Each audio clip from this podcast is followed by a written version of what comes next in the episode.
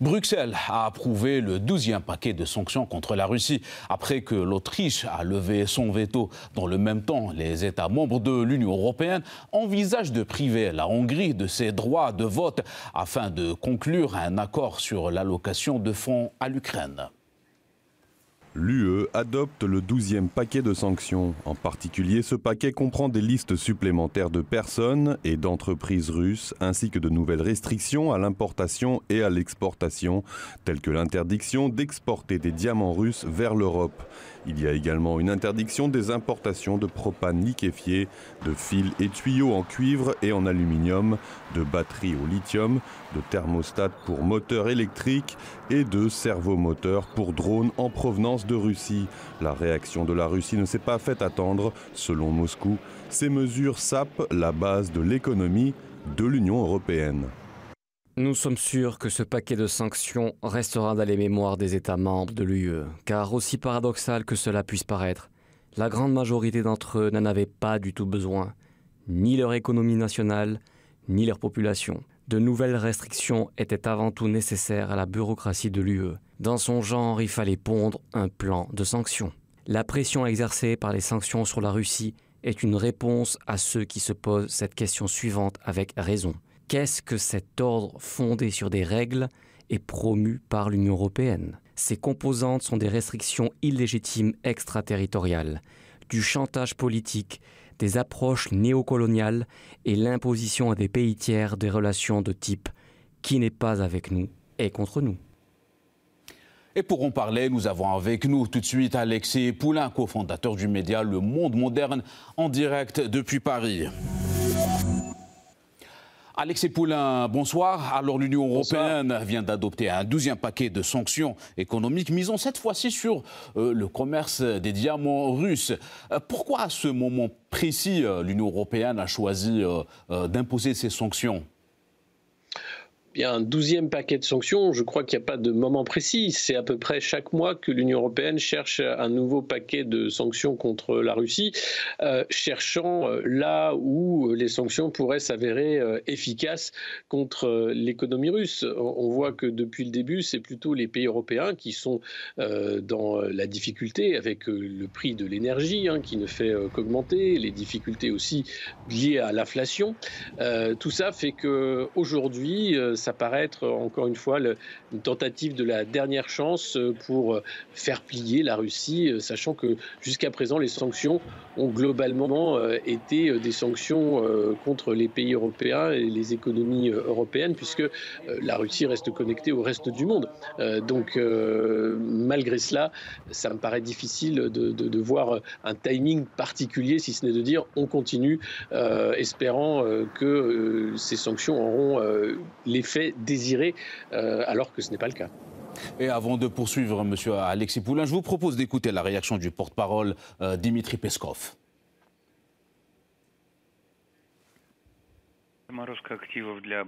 Le gel des avoirs des entreprises de défense est en danger mineur, car il n'existe évidemment pas d'avoirs qui peuvent être gelés par l'UE. Mais de manière générale, le douzième paquet de sanctions montre que le nombre de domaines dans lesquels des sanctions peuvent être imposées s'épuise. Quant au diamant russe, c'était prévisible, on s'y préparait. Je ne pense pas qu'il n'y ait pas d'alternative pour contourner ces sanctions. Il y en a, et elles seront mises en œuvre. En tout cas, nous ferons tout pour protéger et garantir nos intérêts. Mais ce qui est peut-être le plus remarquable dans le deuxième paquet, de mon point de vue, c'est l'introduction de sanctions contre la société Znanie. C'est probablement la preuve la plus éloquente de cette folie des sanctions.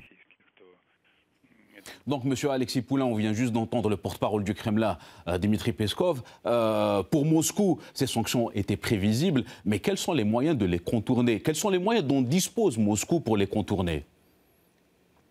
Les moyens, le commerce international, sont des moyens totalement euh, légaux qui permettent de passer euh, par euh, d'autres entreprises. Simplement de dire si l'Europe ne veut pas travailler avec la Russie, et d'ailleurs c'est ce que disait Vladimir Poutine lors d'une conférence de presse, en disant que c'est Emmanuel Macron qui a décidé unilatéralement d'arrêter hein, le dialogue entre la France et la Russie, eh bien le dialogue peut reprendre s'il y a un intérêt commun.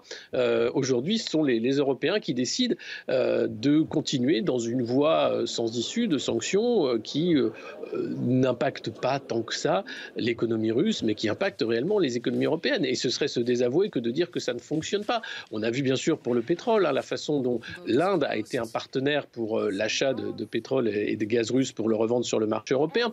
On voit les Allemands aussi qui cherchent à, à trouver des solutions parce que sans le gaz russe, eh bien l'économie allemande est à la peine. Euh, et, c'est pareil pour à peu près tout le monde, avec des entreprises d'ailleurs euh, européennes qui cherchent aussi à contourner les sanctions et à trouver des moyens détournés de continuer euh, d'opérer d'une certaine façon en Russie. Donc tout ça est assez hypocrite et, euh, et, a montré ses limites, mais on voit qu'avec Ursula von der Leyen à la tête de la Commission européenne, l'agenda ne change pas et ne changera pas d'ailleurs jusqu'aux élections européennes de 2024, malheureusement. Et justement, Monsieur Alexis Poulain, on est déjà au 12e paquet de sanctions. À quoi sert le maintien de ces sanctions à partir du moment où son impact est inefficace sur l'économie russe? Bah, le maintien des sanctions sert à, faire en sorte que les dirigeants européens ne perdent pas la face euh, et, que euh, il y a aussi euh, une pensée que ces sanctions fonctionnent puisque l'inflation touche aussi euh, l'économie russe et que sur le long terme, si ces sanctions s'additionnent, se multiplient et continuent, alors euh, les effets pourraient se voir une fois, une fois les sanctions complètes. C'est toujours un peu la, question du, temps long qui, se joue ici, puisque maintenant tout le monde va jouer un agenda beaucoup plus long que ce qui était initialement sur la table, y compris l'Ukraine. Hein. Euh, et les alliés occidentaux, euh, que ce soit les États-Unis ou l'Europe. Donc euh, le pari, c'est le temps long et de dire que ces sanctions, si elles durent, eh bien, pourraient avoir un impact sur l'économie russe. mais aujourd'hui, elles ont aussi un impact sur les économies européennes et ne pas le voir, c'est être aveugle. Et dans ce contexte, pour ce qui est des entreprises étrangères qui ont quitté le marché russe, ils ont enregistré des pertes conséquentes. Est-ce qu'on est en train d'assister à un effet boomerang? Euh, bah, oui, parce que pour ces entreprises, ça a été euh, un départ euh, rapide avec des pertes sèches énormes, hein, pour que ce soit constructeurs automobiles, grande distribution et autres, sans contrepartie, avec l'idée de dire bon bah de toute façon, on n'a pas le choix, c'est comme ça, mais économiquement, ça n'avait aucun sens. Donc aujourd'hui, ces entreprises évidemment doivent trouver une parade et trouver aussi d'autres débouchés. Et le marché russe n'était pas anodin hein, pour de nombreuses entreprises européennes donc euh, clairement, euh, je pense que le monde de, l'économie et du business va peut-être appeler à l'ordre le monde politique et idéologique pour dire qu'à un moment, euh, ces sanctions, si elles ne montrent pas de résultats et pas les résultats escomptés, il va peut-être falloir revoir la copie et surtout autoriser des échanges. on a aussi hein, la question olympique, c'est pas une sanction économique, mais toute cette question, alors que le moment olympique est censé être un moment de, liesse et, de communion internationale où on voudrait exclure la Russie des, JO. Donc euh, tout ça fait partie du, même principe de vouloir faire de la Russie un paria international. Ça ne fonctionne pas, ça fonctionne dans le monde occidental, mais pas euh, dans le monde euh, global, certainement pas. Et c'est bien là tout le problème des, Occidentaux et, des Européens. Et à l'inverse, M. Poulain, plus de 1500 sociétés étrangères se sont installées en Russie depuis mars 2022. Est-ce que ça ne reflète pas la bonne santé de l'économie russe? Bah oui, l'économie russe a trouvé, hein, euh, a ouvert euh, des débouchés euh, à, l'Est, hein, davantage de commerce avec la Chine, avec le Sud également, que ce soit les pays africains, l'Inde et les pays asiatiques. Donc pour ce qui est du commerce russe, les débouchés ne manquent pas et les partenaires ne manquent pas. donc évidemment, des entreprises s'installent en Russie et continuent de travailler avec la Russie à partir du moment où elles ne sont pas prises euh, dans le, jeu des alliances de l'OTAN euh, et le monde occidental tel qu'il se définit. donc c'est évidemment normal que des entreprises continuent à s'installer en Russie, mais, ce ne sera pas des entreprises européennes du fait des sanctions, évidemment.